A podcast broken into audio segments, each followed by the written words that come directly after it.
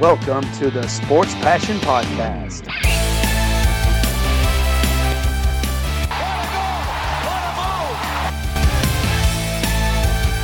Oh, blocked by James! LeBron James with the rejection.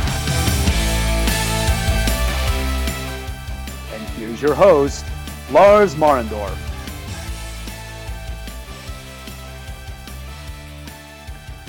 Einen wunderschönen guten Abend und herzlich willkommen zum Sport Passion Podcast.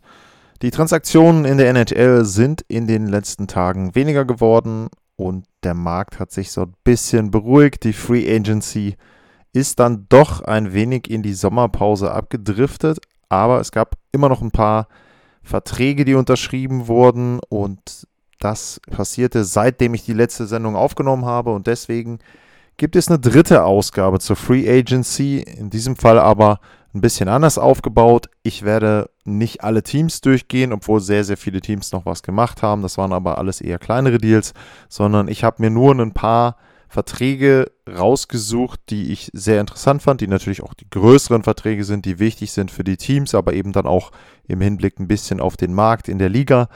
Und darum wird es heute gehen. Im Hauptteil. Allerdings vorher, bevor ich damit anfange, gibt es von mir eine kleine Bitte und da geht es darum, um das Thema ja Feedback und auch so ein bisschen wünscht dir was für die Zuhörer. Es geht darum, wie ich die nächsten Wochen plane und wie ich auch die Sendung weiterhin aufziehe. Ich hatte ja schon mal Vorschauen gemacht.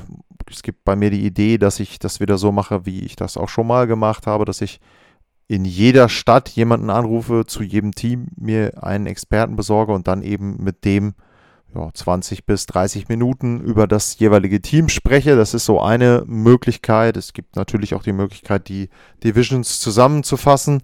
Ähm, das werde ich wahrscheinlich beides machen. Frage ist aber, ob das erwünscht ist. Beides heißt in dem Fall, die Expertengespräche werden dann naturgemäß weitestgehend auf Englisch geführt und diese Zusammenfassungsvorschau auf die Divisions, die würde ich dann eben entsprechend auf Deutsch machen.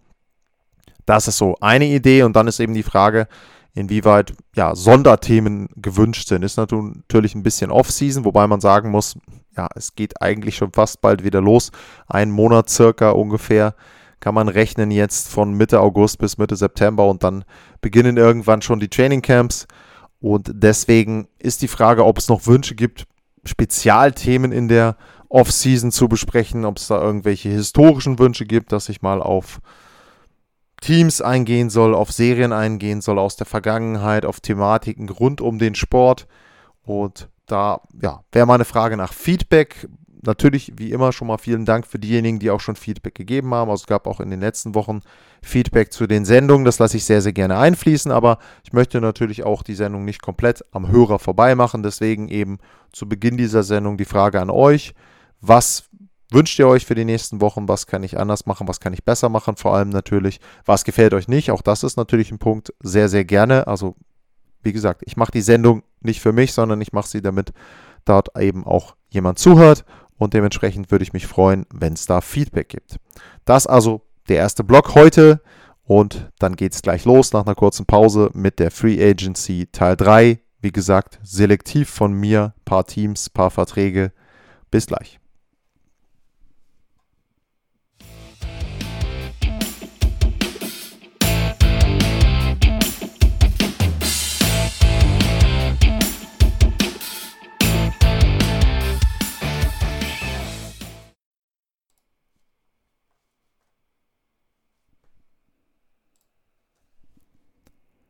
Zurück beim Sport Passion Podcast und wir legen los mit zwei Verträgen für zwei Verteidiger. Die passierten genau an dem Tag, an dem ich die letzte Sendung aufgenommen habe. Adam Pelleck unterschreibt für acht Jahre bei den New York Islanders und Daniel Nurse unterschreibt für acht Jahre bei den Edmonton Oilers. Also zwei Verteidiger, allerdings muss man sagen, natürlich unterschiedliche Spieltypen. Adam Pelleck perfekt passend für das New York Islander Barry Trotz System, defensiv orientierter Verteidiger und Daniel Nurse, ja, Two-Way-Player, eher offensiv zu sehen, jemand, der das Spiel auch treibt von hinten, der eben für die Oilers sehr, sehr wertvoll ist, auch im Hinblick darauf, das Zusammenspiel aus der Abwehr in Richtung Conor McDavid, Leon Dreiseitel zu initiieren, dort eben entsprechend auch dafür zu sorgen, dass die Pucks nach vorne kommen.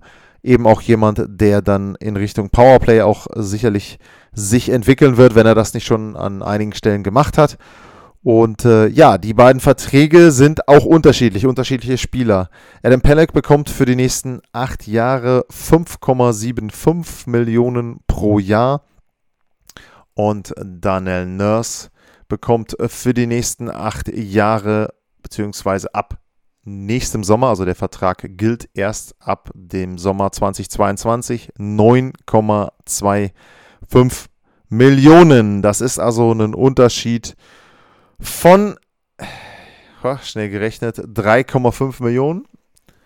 Und ja, da ist für mich so ein bisschen der Punkt, wer von den beiden Teams hat hier den besseren Deal abgeschlossen, beziehungsweise was ist positiv zu sehen und was ist negativ zu sehen. Denn ich glaube, man muss die Verträge immer, und das gilt auch für die anderen, die kommen, immer aus Sicht oder auf, mit Sicht auf den Markt, wo sie geschlossen werden, abschließen. Ich habe zum Beispiel in der letzten Folge Zach Werenskis Vertrag kritisiert und habe gesagt, ja, ähm, das ist für mich eine Überbezahlung, die dort gemacht wurde. Allerdings eben in Columbus. Da musste man das wahrscheinlich schon so machen. Kommen wir aber auf diese beiden Verträge. Adam Pelleck, 5,75 finde ich fair für acht Jahre. Du hast einen Cornerstone deiner Verteidigung gebunden. Und Ryan Pollock wird im nächsten Jahr der nächste sein, der einen Vertrag dort bekommt. Pollock wird wahrscheinlich ein bisschen höher anzusetzen sein. Ähm, wie gesagt, auch das ein bisschen unterschiedlich vom Spieltyp her.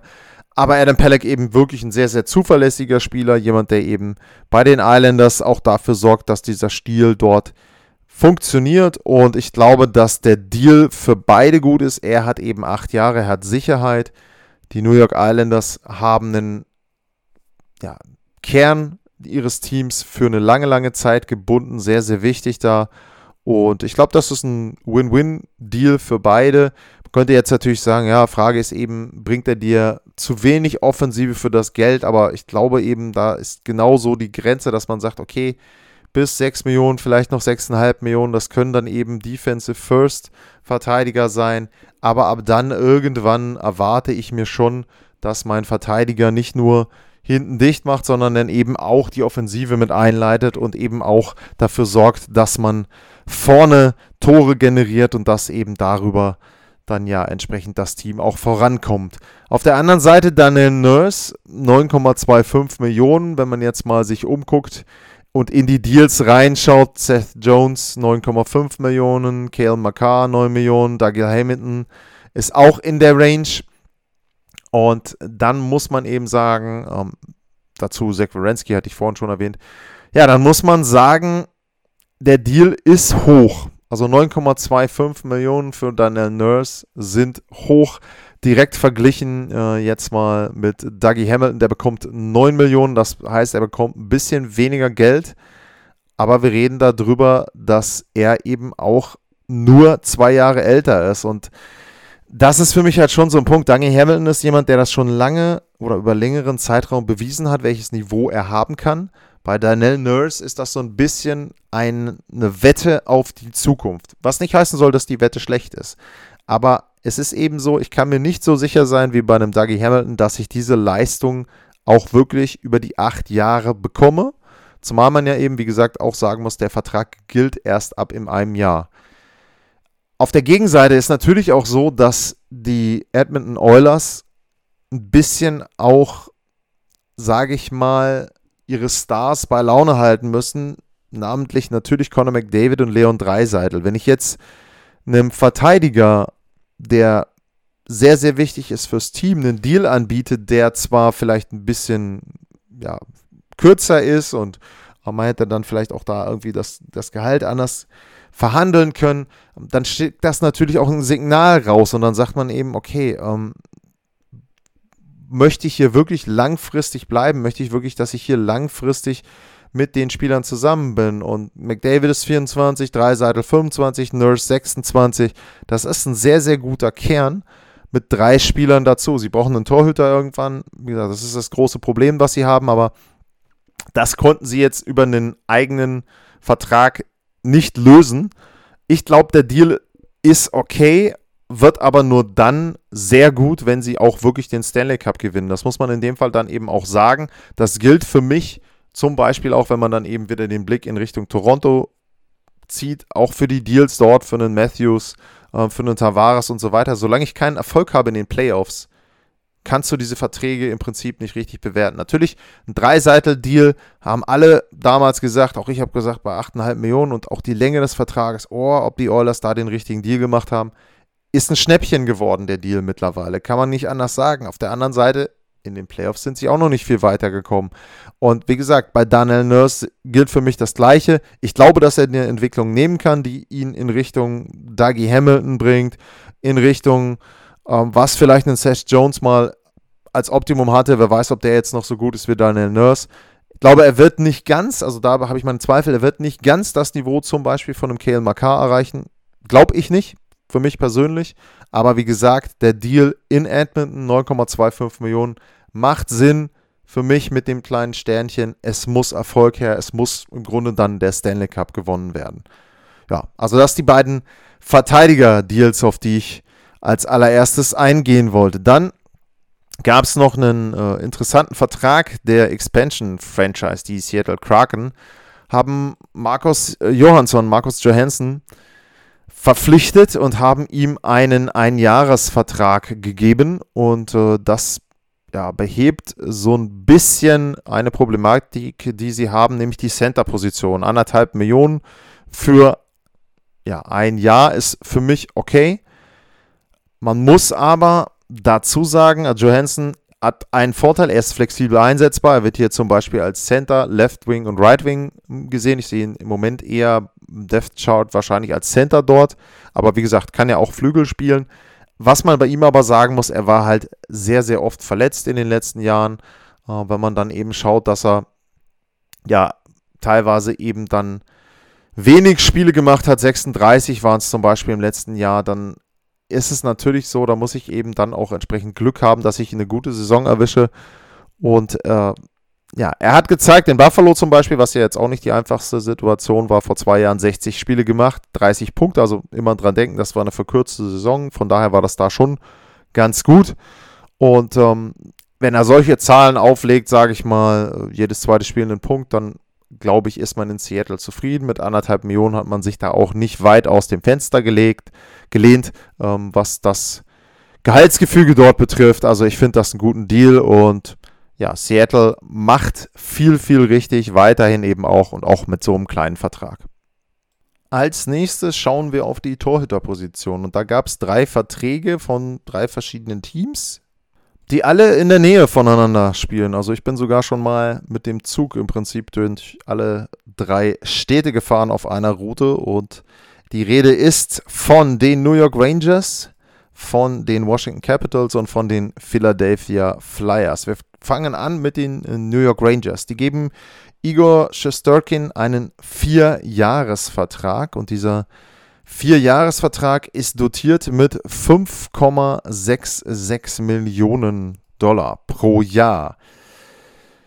Ja, ich musste ein bisschen schlucken. Also ich hätte nicht gedacht, dass er nach dem ersten Jahr in der NHL und nach den Zahlen, die er dort hatte, schon einen so hoch dotierten Vertrag bekommt. 2,62 war der Gegentorschnitt, also erste Jahr meine ich, erste volle Jahr dann eben entsprechend. 2,26, äh, 2,62 war der Gegentorschnitt, eine Fangquote von 91,6 Prozent. Ja, okay, aber wie gesagt, er hat mich jetzt nicht hundertprozentig überzeugt und der Deal, wenn man jetzt mal so ein bisschen auch wieder dann in die Liga reinschaut, der Deal ist eben schon eher dafür, dass man dort einen Starter bezahlt. Wenn man zum Beispiel an Philipp Gruber denkt, der kommt genau in diese Range rein und der ist jemand gewesen, der die Designer Trophy zumindest im Blickfeld hatte in der letzten Saison. Natürlich in Colorado, aber trotzdem eben entsprechend jemand, der sich auch schon länger bewiesen hat. Und bei den New York Rangers habe ich so ein bisschen meine Bauchschmerzen, dass man da eben sich jetzt vier Jahre lang einen Spieler gesichert hat. Ähm, ich hätte mir da eher einen etwas anderen Deal gewünscht weiß ich nicht, 2 plus 1 oder irgendwie äh, irgendetwas, was ja so ein bisschen Ähm, Shesterkin zwingt auch gute Leistungen zu zeigen, um dann den nächsten guten Vertrag zu bekommen. Jetzt vier Jahre hat er erstmal so ein bisschen Sicherheit.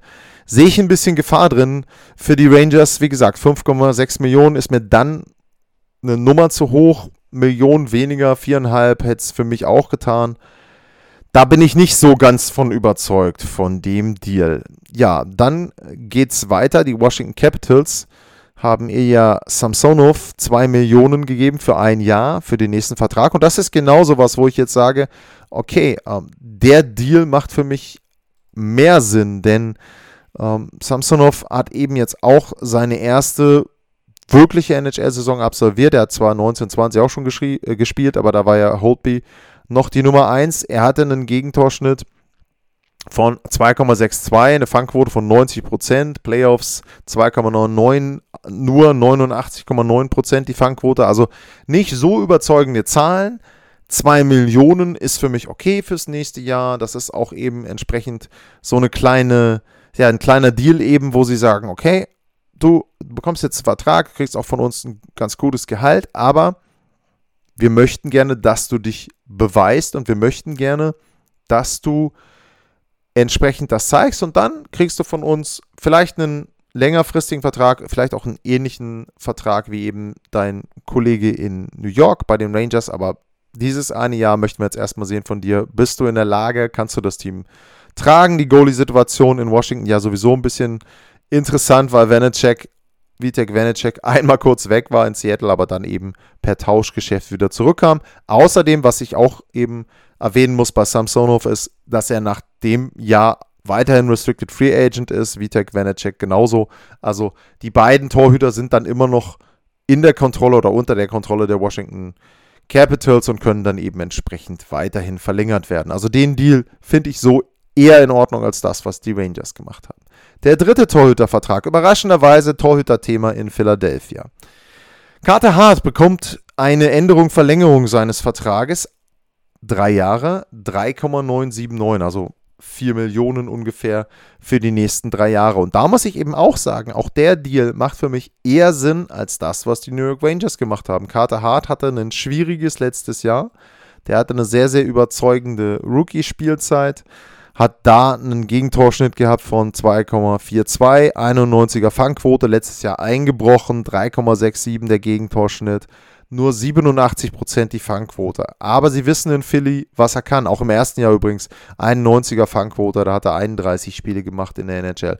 Also jetzt, das letzte Jahr war nicht gut, das weiß Carter Hart, das wissen die Philadelphia Flyers, aber sie wissen auch, er hat Potenzial und genau das ist so ein Mitteldeal, den ich gut finde. Drei Jahre gibt ihm so ein bisschen Ruhe für die nächsten drei Jahre, eben entsprechend um dort auch sagen zu können, okay, ich stehe nicht so ganz unter Druck, er kriegt ein vernünftiges Gehalt, 4 Millionen knapp, ist für mich auch in Ordnung. Das Team hat sich nicht komplett zugebaut, den Salary Cap, und hat sich auch nicht langfristig einen Torhüter gebunden, sondern man kann auch da sagen, wir gucken uns das Ganze jetzt erstmal so einen etwas längeren Zeitraum an, eben wie gesagt die drei Jahre.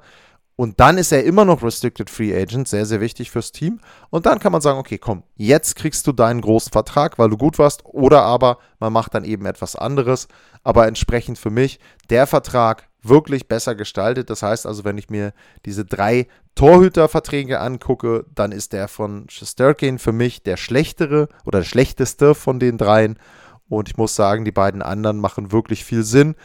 Eine Ergänzung fällt mir gerade ein noch zu Washington. Man kann natürlich auch da sagen, vielleicht auch im nächsten Jahr, wenn man die Salary Cap Strukturen ein bisschen anders hat, ist dann auch wieder ein bisschen mehr Geld da. Das heißt, man kann auch da entsprechend mehr Geld dann für die Torhüterposition investieren. Ja, das waren die drei Torhüter-Deals und dann mache ich mal nochmal ein kurzes Break und dann gibt es die nächsten Verträge, die letzten dann aus dieser Free Agency-Periode.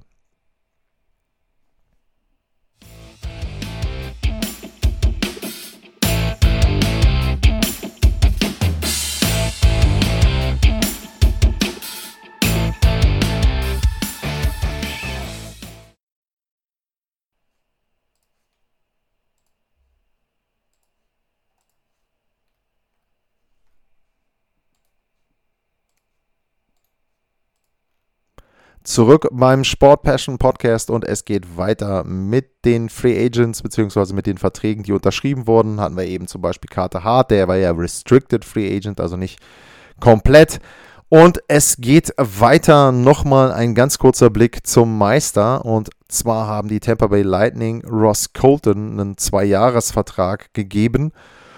Und warum erwähne ich die Tampa Bay Lightning? Weil sie mal wieder einen Deal gemacht haben für mich, der eben wirklich sinnvoll ist. 1,125 Millionen bekommt er pro Jahr für die nächsten zwei Jahre, ist danach immer noch Restricted Free Agent. Und warum erwähne ich so einen Minimaldeal hier, weil es einfach gutes Cap-Management ist, was Tampa macht. Das muss man neidlos anerkennen. Ross Colton hat sein erstes Jahr gespielt jetzt in Tampa. 30 Spiele, 12 Punkte, 30 Spiele, 9 Tore, ist glaube ich schon erwähnenswert. Hat 23 Playoff-Spiele gemacht, hat dabei auch nur 6 Punkte gemacht, aber trotzdem, er ist einer dieser Spieler, die Lightning haben ja einige Spieler ihre komplette dritte Reihe verloren, so und da muss man eben sagen, jetzt könnte man natürlich hingehen und sagen, jetzt müssten sie ja irgendwie den gleichen Gegenwert kaufen und wenn man sich anguckt, was die Jungs dann da verdienen, dann das kann Tampa ja gar nicht. Nein, das kann Tampa auch nicht, aber was Tampa machen kann ist, sie können Leute, die sich schon langsam an den Spielstil der Mannschaft oder an die Mannschaft selber gewöhnt haben, einfach weiter hochziehen. Leute, die schon ein bisschen Erfahrung gesammelt haben, denen können sie halt einfach mehr Verantwortung geben. Da gehört zum Beispiel dann auch ein äh, Matthew Joseph mit dazu hinten. Der hat noch einen Jahrvertrag und wenn ich das jetzt eben sehe, Ross Colton, Matthew Joseph, die sind beide zusammen unter 2 Millionen im nächsten Jahr im Salary Cap bei den Tampa Bay Lightning und das ist dann wirklich eben gutes Cap-Management. Dann kannst du dir vorne auch sehr, sehr gute, teure Spieler leisten. Wie gesagt, nur als Erwähnung, wenn man sich fragt, warum ist Tampa so gut? Klar, manche Sachen, ne, wie gesagt, Kucherov hatte ich mich auch schon mal zu geäußert, grenzwertige Sachen, aber alles innerhalb der Regeln und sie haben einfach auch zwischendrin verdammt, verdammt gute Deals mit dabei. Ich hatte mich ja über die anderen Deals, Belmar, ähm, Corey Perry schon geäußert. Also an der Stelle einfach wieder Hut ab, Tampa Bay Lightning, Top-Organisation und ja, wie gesagt, ein guter Deal, obwohl es ein kleiner Deal ist. Julian Breesbra hat da wieder sehr, sehr gute Arbeit geleistet. Dann gehen wir weiter bei den nächsten Deals und wir gehen zu einem Team, was zwischenzeitlich echte Probleme hatte in der Defensive, weil Dustin Bufflin kein Eishockey mehr spielen wollte oder kein Eishockey mehr spielt. Wir reden über die Winnipeg Jets und die Winnipeg Jets haben auch noch ein paar Verträge gemacht. Sie haben Neil Pionk einen Vierjahresvertrag gegeben. 5,875 Millionen pro Jahr bekommt er.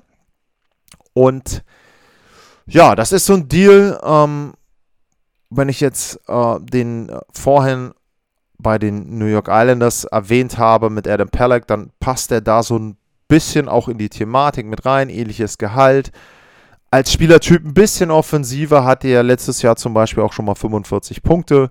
Um, dieses Jahr 32 in 54, in den Playoffs in acht Spielen vier Punkte gemacht. Man vergisst immer, Winnipeg war in der zweiten Runde, also auch das vielleicht nicht zu unterschätzen. Ich glaube, das ist ein guter Deal. Ganz einfach. Also da kann man nicht so viel zu sagen für mich. Ähm, die Winnipeg Jets haben sehr, sehr gut ihre Defensive umgebaut durch Trades, durch Signing.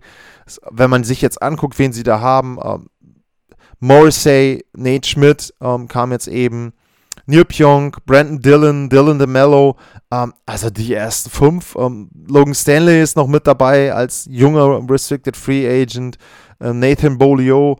Also ich finde die Verteidigung bei den Winnipeg Jets, die jetzt ein bisschen umgebaut ist. Wirklich, wirklich gut. Die sind ein Team, da könnte ich mir echt vorstellen, dass die nächste Saison wirklich überraschen. Also, wie gesagt, sehr, sehr guter Deal. Und jetzt kommt noch einer, den sie obendrauf machen konnten.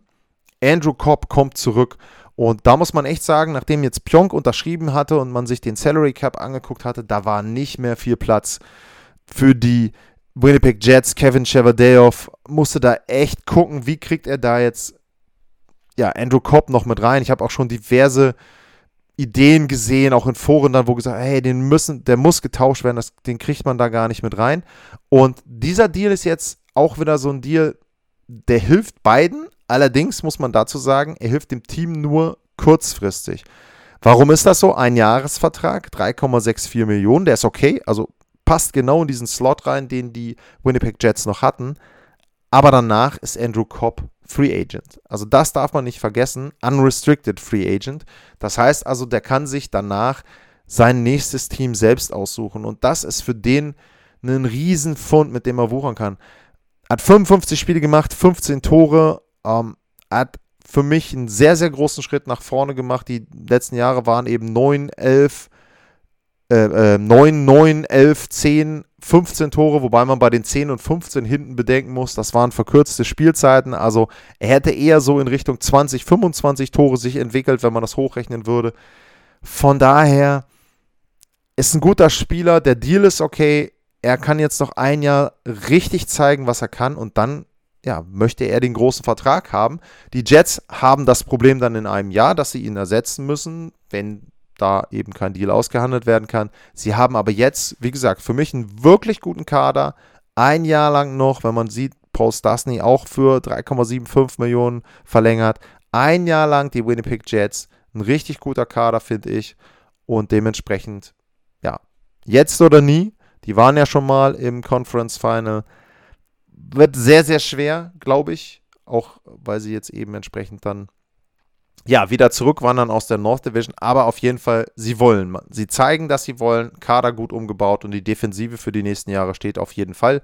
Wird interessant zu sehen, wie sie dann die Verteidigung umbauen, aber, äh, die Verteidigung, die Offensive umbauen, aber Verteidigung, die fünf, Top 5 Leute, alle für die nächsten drei Jahre unter Vertrag. Also das sehr gute Planung da in Winnipeg. Und dann zum Abschluss aus Winnipeg, aus dem meistens kalten oder oft kalten Winnipeg, geht's nach Florida. Und die Florida Panthers haben auch noch zwei Deals gemacht, seitdem ich aufgenommen habe. Und das sind zwei sehr, sehr unterschiedliche Spieler und äh, dann auch zwei wirklich unterschiedliche Deals. Zum einen haben sie Restricted Free Agent Sam Reinhardt einen neuen Vertrag gegeben. 6,5 Millionen für die nächsten drei Jahre.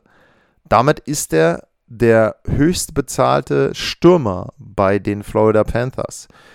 Und das ist insoweit bemerkenswert. Er kam ja jetzt per Trade aus Buffalo, aber man muss sagen, die Panthers machen da wirklich, ja, klar Schiff, oder nicht klar Schiff, sondern sie versuchen einen sehr, sehr guten Spieler jetzt erstmal zu binden. 25 Tore in 54 Spielen klingt jetzt nicht mega beeindruckend im letzten Jahr. 25 Tore in 54 Spielen für die Buffalo Sabres klingt ganz, ganz anders. Sam Reinhardt hat bewiesen, in einem Umfeld, wo es sehr, sehr negativ war, wo so gut wie gar nichts geklappt hat, trotzdem Leistung bringen zu können. In Florida bauen sie was auf, sie haben ein gutes Team, sie sind immer so ein bisschen, es fehlt immer irgendein kleines Puzzleteil. Im Moment haben sie ein riesen Torhüterproblem, weil Bobrowski da ja nicht die Leistung zeigt, die er für 10 Millionen, muss man es nochmal sagen, für 10 Millionen pro Jahr zeigen müsste. Aber der Sam Reinhardt-Deal ist für mich ein wirklich guter Deal. Auch das wieder für den Spieler okay. Er kriegt 6,5 Millionen. Das ist kein Mega-Deal, ganz klar. Den kriegt er jetzt aber für drei Jahre. Und danach ist er Unrestricted Free Agent. Und fürs Team ist auch wieder so eine kleine Wette jetzt, ne? Drei Jahre. Man guckt, will ihn dann vielleicht auch länger dann binden danach. Aber auf jeden Fall, man hat jetzt erstmal ihn drei Jahre und äh, ja, geht dann weiter im nächsten Jahr. Alexander Barkov ist dann Unrestricted Free Agent. Das wird auch interessant sein zu sehen, wie man den dann eben ja, entsprechend weiterhalten kann. Aber der Deal für Sam Reinhardt ist für mich in Ordnung. 6,5 Millionen für die nächsten drei Jahre. Und dann, ich habe es gesagt, ein komplett anderer Spieler. Dann ist Joe Thornton nach Florida gewechselt, beziehungsweise er hat dort unterschrieben, war er Free Agent. Für 750.000, also erstmal Vertrag alleine, ein Jahr, Veteran, 42 Jahre alt, Deal ist okay. Du holst dir jemanden, der unfassbar viel Erfahrung hat in einen Kader, dem Erfahrung noch fehlt, der zwar wirklich gut ist, aber dem eben Erfahrung fehlt, um zu gewinnen. Das sind so die positiven Aspekte. Auf der anderen Seite muss man natürlich sagen, Joe Thornton hat noch nie den Stanley Cup gewonnen. Man kann jetzt natürlich diverse Gründe dafür aufführen. Das ist nicht seine alleinige Schuld. Überhaupt nicht. Aber man kann sich auch nicht hinstellen und sagen, ich hole mir jetzt einen Gewinner. Joe Thornton hat den Stanley Cup noch nicht gewonnen. So, muss man ganz einfach dazu sagen.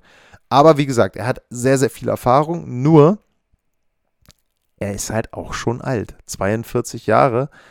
Und er kommt jetzt aus einem Maple Leafs Team, was jetzt auch nicht so wirklich überzeugt hat. 44 Spiele hat er gehabt. 20 Punkte, ja, das kann man auch alles nicht mehr so richtig bewerten. Es geht da ja dann auch meistens darum, dass er vielleicht nochmal ein Powerplay spielt. Das wird sicherlich auch die Idee sein, die die Panthers dahinter haben. Sieben Playoff-Spieler, ein Tor. Ja, an ihm lag es jetzt auch nicht unbedingt, dass sie ausgeschieden sind. Er hat jetzt aber auch nicht den entscheidenden Schritt nach vorne gebracht, dass sie dann doch mal die erste Playoff-Runde überstehen.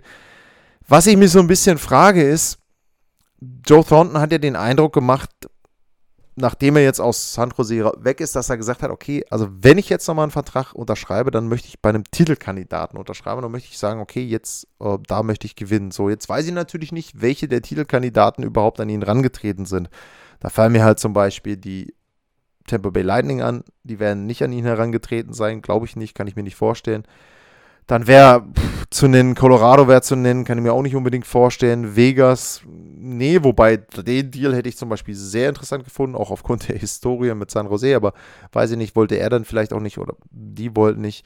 Das wären so drei Top-Kandidaten gewesen, wo ich sage, okay, äh, Boston wäre eine super Story gewesen, weiß ich aber nicht, wie konkret das war und ob er da überhaupt Bock drauf gehabt hätte, da nochmal hinzukommen. Ja, äh, ich ich bin auf der einen Seite finde ich es gut, dass Florida ihn geholt hat. Ist auch wieder ein großer Name. Sie hatten ja damals auch Jaromir Jager geholt. Auf der anderen Seite bin ich mir nicht ganz sicher, ob das wirklich so passt. Also ob Joe Thornton jetzt unbedingt in Florida irgendwie ihnen die Erfahrung bringt, um sie weiterzubringen, um sie eine Runde weiterkommen zu lassen, um dann auch im direkten Duell mit Tampa so ein bisschen sie ja eine Stufe höher zu setzen. Ich weiß es nicht. Ich finde es gut, dass er weiter in der Liga ist. Das abschließend gesagt, ich finde es immer toll, wenn solche Spieler noch weiterhin da bleiben. Und ich muss jetzt echt sagen, natürlich ist er alt und nicht mehr besonders schnell. Auf der anderen Seite ist jetzt auch nicht so, dass der da komplett überfordert rumläuft. Wie gesagt, 20 Punkte in 44 Spielen ist okay. Das Gehalt ist für einen Fourth-Liner. Also, Joe Thornton weiterhin in der NHL finde ich gut. Florida macht mir ein bisschen Bauchschmerzen, aber hey, vielleicht wird der Deal richtig gut. Er tritt äh, Bobrowski ein bisschen in seinen Allerwertesten und dann klappt es in Florida mit dem Stanley Cup. Das wäre natürlich sensationell für Joe Thornton. Glaube ich nicht dran, um das vorwegzunehmen, aber guter Vertrag. Das war's. Das war's zur Free Agency. Es wird auch in den nächsten Wochen noch Deals geben. Aber wie gesagt, im ersten Teil hatte ich es erwähnt, es wird dann eher in Richtung Saisonvorschau pro Team oder pro Division gehen und da werde ich dann nochmal so ein paar neuere Sachen mit einfließen lassen. Es gibt ja noch diverse Teams, wo Restricted Free Agents noch offen sind, wo da eben noch weitere Verträge auch ausgehandelt werden müssen. Also wenn man da zum Beispiel nach Vancouver guckt, also Patterson und Quinn Youth, ja, also da sollte irgendwann dann doch schon mal ein Vertrag unterschrieben werden bei noch 10,6 Millionen Salary Cap. Auch eine interessante Aufgabe für Jim Benning da. Aber das wird dann Thema einer anderen Sendung sein. Für heute schließe ich dann den Free Agency Blog ab. Vielen Dank fürs Zuhören. Wie gesagt, Feedback habe ich erwähnt. Würde ich mich sehr darüber freuen, auch Ideen. Und ansonsten bleibt gesund, kommt gut durch die Offseason, den Sommer und ja, wir hören uns demnächst wieder. Vielen Dank fürs Zuhören. Bis dahin, ciao.